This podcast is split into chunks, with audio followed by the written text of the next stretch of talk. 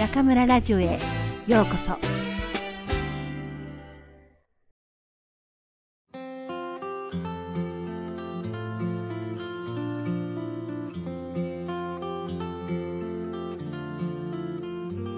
あなたに苦痛をもたらすのはあなたの思いだけ。誰があなたを苦しめているのか。私たちは苦しい時誰かのせいでこうなったと考えがちです。恋人や結婚相手子供両親仕事関係者会社のせいで自分は苦しんでいると思うのです。彼らのやったことあるいはやらなかったことのせいで自分は傷ついたり苦しんでいると思うのでしょう。人によっては苦しめられた相手は社会や国神様になるかもしれません。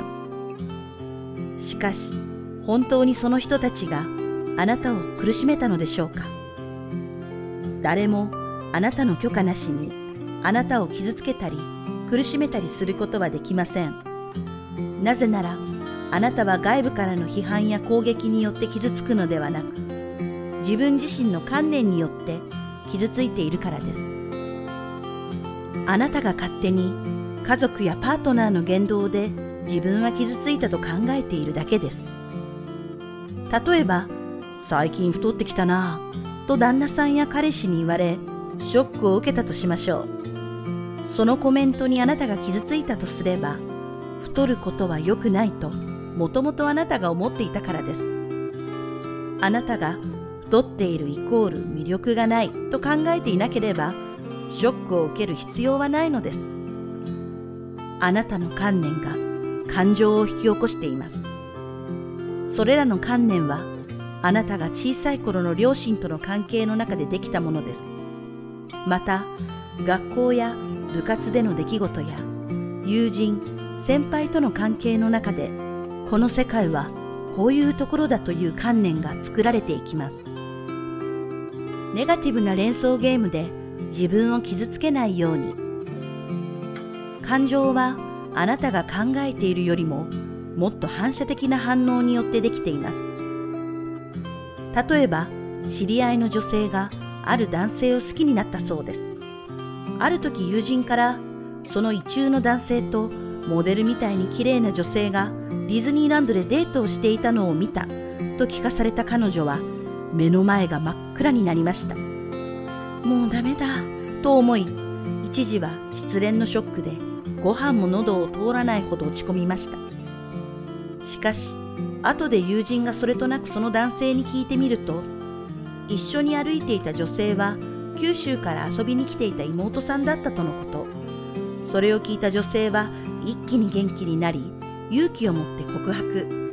数年後、幸せに結婚したそうです。女性とディズニーランドで一緒に歩いていたという一つの事実からネガティブな連想ゲームをしてしまい、もう私の人生はダメだと彼女が勝手に思い込んでしまったわけです。たとえ彼が女性とデートをしていたとしても、まだ自分に勝ち目がなくなったわけではありません。また、その男性以外にも世の中には素敵な人はたくさんいます。しかし、私たちは高速で起きるネガティブな連想ゲームに惑わされ、感情的に圧倒されて、手も足も出なくなってしまいがちです。でも、苦痛をもたらしている犯人が分かっているあなたはもう大丈夫です。冒頭の言葉は、奇跡のコースという本に出てくる言葉で、私が大好きな言葉です。間違った観念から自由になれれば、ちょっとしたことで心の平安を失わなくても済むようになります。動揺しにくくなると言ってもいいかもしれません。例えば、お金がなくなったとしても、それが人生の終わりではありません。病気になったとしても、いずれ人は死んでいかなければならない存在だと知っていれば、慌てずに済みます。極端に聞こえるかもしれませんが、すべての苦しみは自分自身が作った観念から引き出されてしまったものです。すべての出来事は中立です。その出来事にどういう意味を与えるのか、それはあなたの選択次第です。あなたが苦しみを選択するのか、幸せを選択するのか、自由に決めることができるのです。どんな時も自分を傷つけないと決めること。それがあなたの人生に平安をもたらす秘訣です。心がほっとするミニコーチング。あなたが最近苦しいと感じたことは何ですか？その苦しみの裏にはどのような観念がありますか？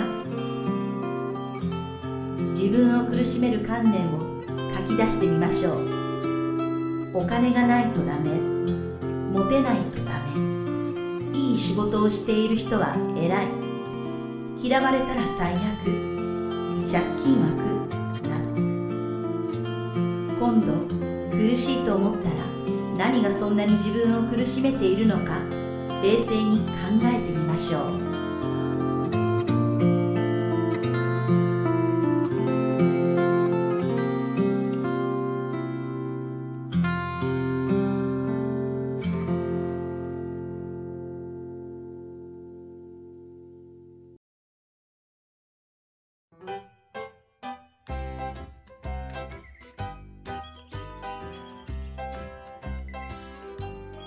皆さんこんばんは。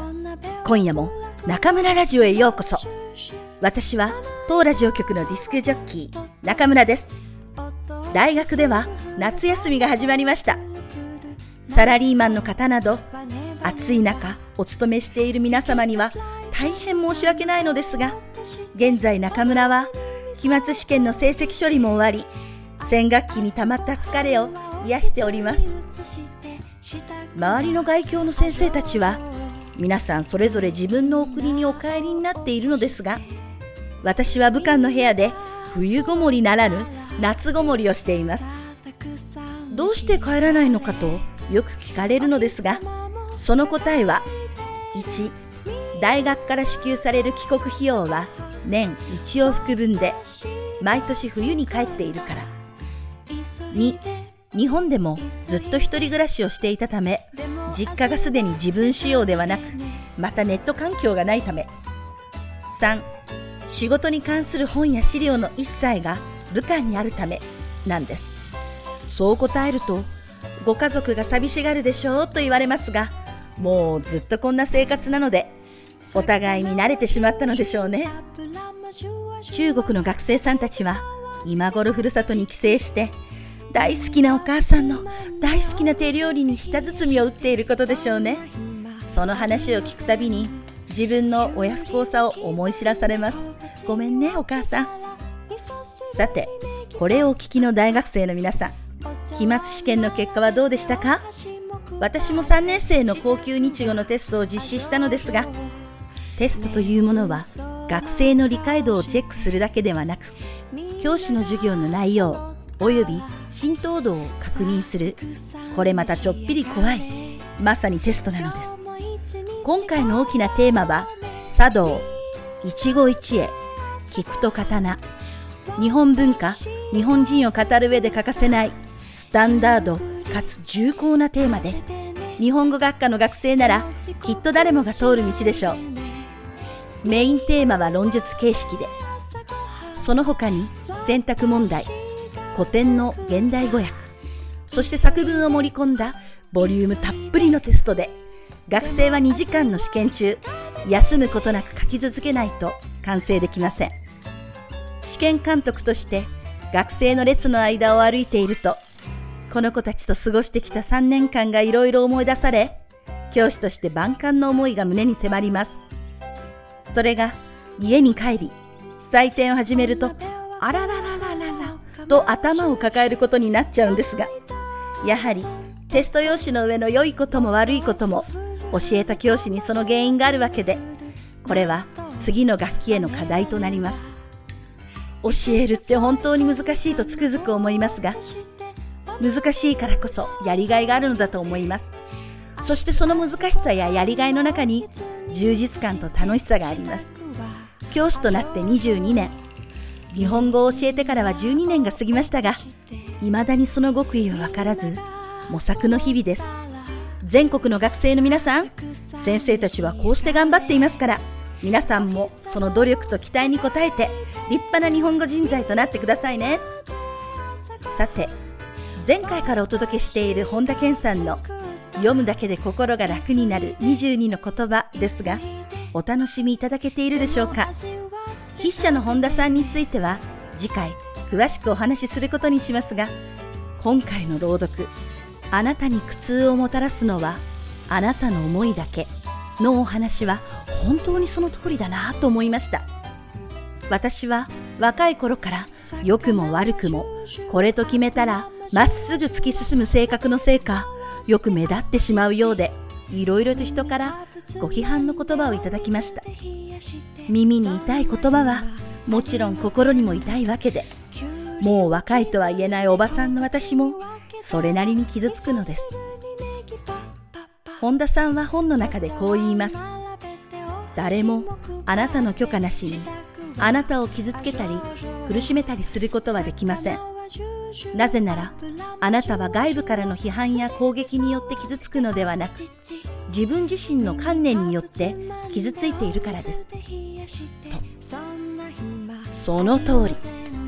簡単な文章ですがなんだかすっきりしませんか？そうか。太ったね。と言われて傷つくのは私自身が太るイコール罪悪と考えているわけでもし太るイコール素晴らしいと思えばそれは褒め言葉になるわけです。相手の言葉を変えるのではなく自分の観念を変える。自分を変えれば世界は変わるのです。